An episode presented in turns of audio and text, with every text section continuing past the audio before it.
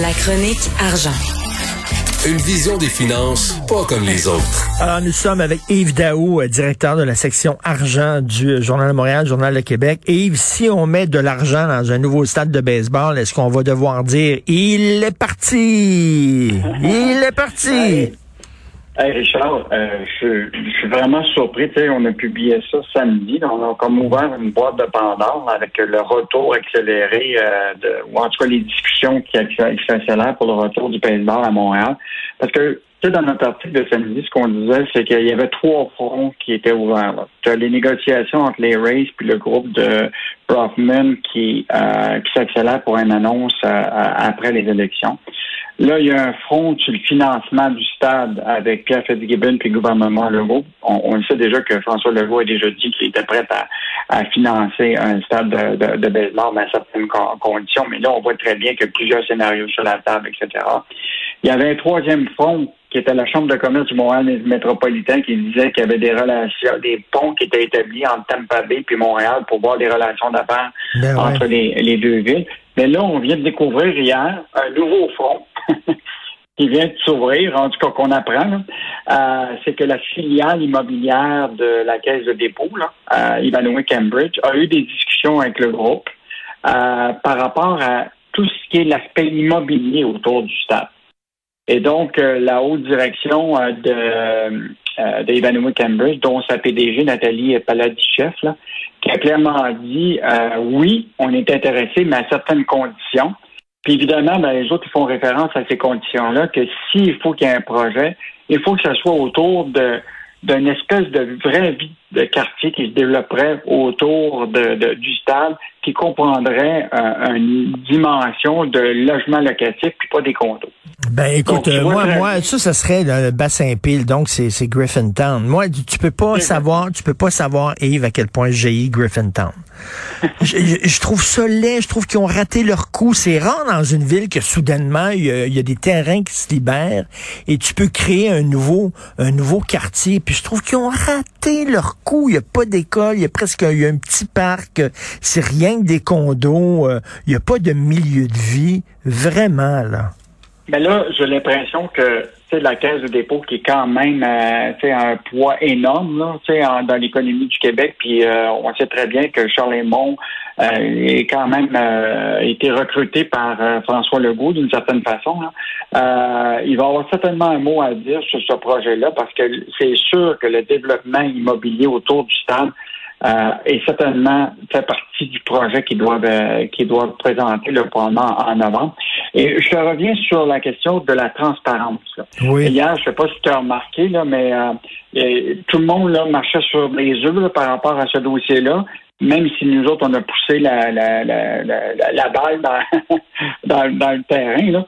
Euh, l'idée, c'est que là, euh, même hier, imagine-toi, Denis Coderre, qui est Monsieur Pro Baseball. Ben oui. Il dit Hey, c'est pas le temps de parler de baseball, euh, il faut parler de sécurité. Alors que Valérie Plante, elle, elle disait Ben moi je suis prête à en parler, mais je pense qu'il faut avoir du détail. Je pense pas que c'est au Montréalais de payer.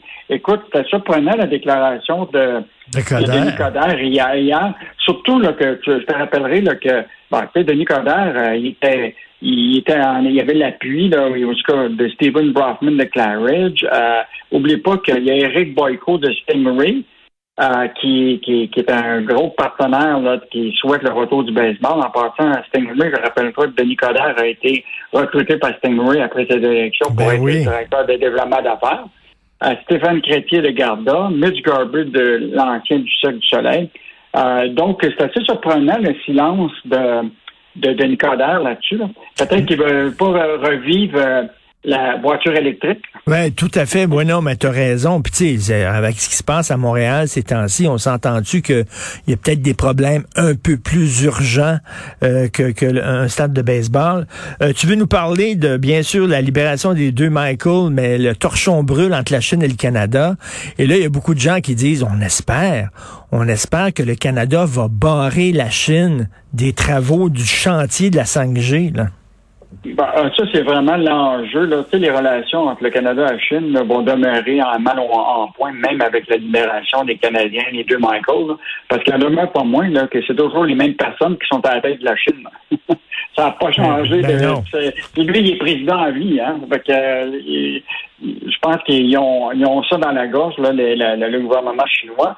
Et, euh, bon, on sait qu'Ottawa refuse toujours hein, de dire euh, s'ils vont ouvrir la porte au réseau euh, 5G de euh, Huawei là, euh, au Canada. Et je te rappellerai que beaucoup de pays, là, comme l'Angleterre, la France et d'autres pays ont déjà banni le réseau de peur de l'espionnage. Et je t'invite, hein, de, puis même nos auditeurs, d'aller voir sur l'application cube.ca là, de, le fameux documentaire. euh, La brèche? Oui, écoute, Ben c'est vraiment oui. excellent là, dans lequel là, c'est clairement indiqué que cette, cette compagnie, là, le fleuron chinois Huawei, qui est l'équivalent d'Apple aux États-Unis, là, hein, euh, écoute, ils sont dans les téléphones cellulaires, dans les corps Hmm. modernes, les équipements là, pour le 5G. Là. Euh, euh, écoute, c'était fondé dans les années 30, puis aujourd'hui, les autres là, sont toujours sur, régis par la loi nationale sur le renseignement de la Chine, hein, qui a été instaurée en 2017, qui stipule que toute organisation ou tout citoyen doit soutenir, assister ou coopérer avec le travail de renseignement national. Écoute, c'est un peu inquiétant de penser que on va ouvrir la porte au 5G à, à, à- à la Chine au Canada. Ben oui. Donc, euh, le- c'est une grosse patate chaude, hein, tu sais, pour euh, le gouvernement canadien, cette affaire-là, parce que te rappellerai que euh, les, euh, les libéraux ont toujours été très, très proches, euh, évidemment, du gouvernement chinois dans le sens de relations d'affaires. Mais même Huawei, l'ex-premier ministre libéral Jean Chrétien, a déjà évoqué publiquement que le Canada devrait changer les deux Canadiens en prison, puis contre la dirigeante, puis il avait même suggéré d'envoyer André Desmarais, le à cette époque-là, co-président, pour aller négocier avec le gouvernement chinois. Euh, écoute, il y a l'ex-premier ministre Jean Charest, qui est un très grand avocat dans un bureau, a déjà été conseiller pour Huawei. La firme avait déjà versé 6 000 piastres pour commencer une soirée hommage à Jean Charest. Écoute, Ah oui. le- le- ah écoute, on a fait un article là-dessus euh, que, que je vous invite à, à aller lire. Écoute, au cours des sept dernières années, Huawei, là, toutes sortes de libéraux qui ont été cherchés, euh, écoute, euh, même euh, Huawei contre ce- un ex-candidat libéral d'Ottawa Centre, Scott Bradley, un ancien de Bell comme vice-président aux affaires publiques. Fait que toute la toile d'araignée de Huawei, là, elle- elle est bien implantée. Là, la question, c'est est-ce que le gouvernement Trudeau va autoriser euh, euh, le 5G, euh, l'équipement de 5G au Canada? Écoute, j'espère que non. Il y a plein de pays qui ont dit no way qu'on va faire affaire avec la Chine pour la 5G. D'ailleurs, tout de suite après notre échange, Yves, je vais parler à Steve Waterhouse, là, qui est un expert en cybersécurité. Puis on va justement parler du dossier euh, Huawei. Et euh, Daniel Germain qui pose une bonne question aujourd'hui euh, dans un texte sur les finances personnelles. Est-ce que on est mieux d'acheter une maison ou un condo ou de louer? Oui, euh, vraiment une bonne chronique là, de, sur le dilemme entre acheter ou, euh, et louer. là. En fait, c'est le Royal Lepage, qui est une agence de courtage immobilier, qui a dévoilé une étude ou un rapport aujourd'hui, vaut-il mieux acheter ou louer? Et là, évidemment, ils font l'analyse, euh, une comparaison entre, euh, mettons, toi, tu habites une habitation à location, là, tu sais, qui est un triplex, OK? Puis, mettons, tu occupes un, un étage qui te coûte 2500 par mois, OK? Puis, mettons, si tu devais l'acheter, à peu près autour de 730 000, ce qui, semble être réaliste à, à Montréal. Ben, si tu comparais ce que tu as de ta mise de fonds, ce que tu payes, à- à- mettons, en loyer, tout ça, puis il y a une comparaison à la fin, c'est que celui qui ajoute l'appartement paierait 769 de moins que celui qui loue.